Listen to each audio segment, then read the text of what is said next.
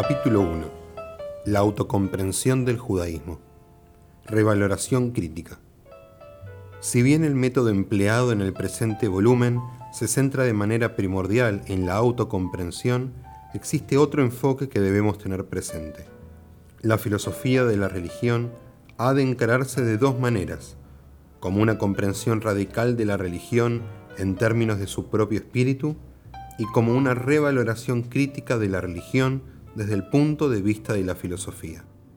Representa un esfuerzo de la religión por justificar sus acertos, por poner en evidencia su validez, no meramente su relevancia.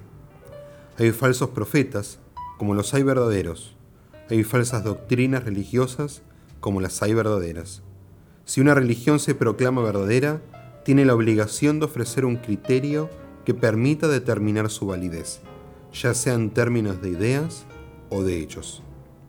Aún la situación misma de nuestro pensar exige una revaloración crítica de la religión. No podemos seguir ejerciendo nuestras facultades críticas en todas nuestras empresas y al mismo tiempo abstenernos de plantear interrogantes en lo que concierne a la religión. La nuestra es la era de la crítica, a la cual todo debe someterse. Muchos consideran que la sacralidad de la religión y la autoridad de la legislación justifican que se las exima de la indagación de este tribunal. Pero si tal exención se otorga, despierta un lógico recelo y sus beneficiarios no pueden exigir el respeto sincero que la razón solo acuerda a aquello que ha pasado por la prueba del libre examen público.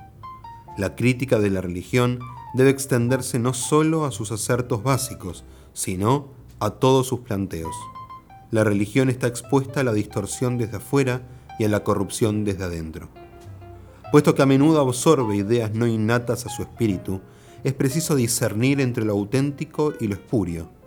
Por otro lado, la superstición, el orgullo, la vanidad, el prejuicio y la vulgaridad pueden viciar las más nobles tradiciones. Movida por su propio celo, la fe suele trocarse en intolerancia.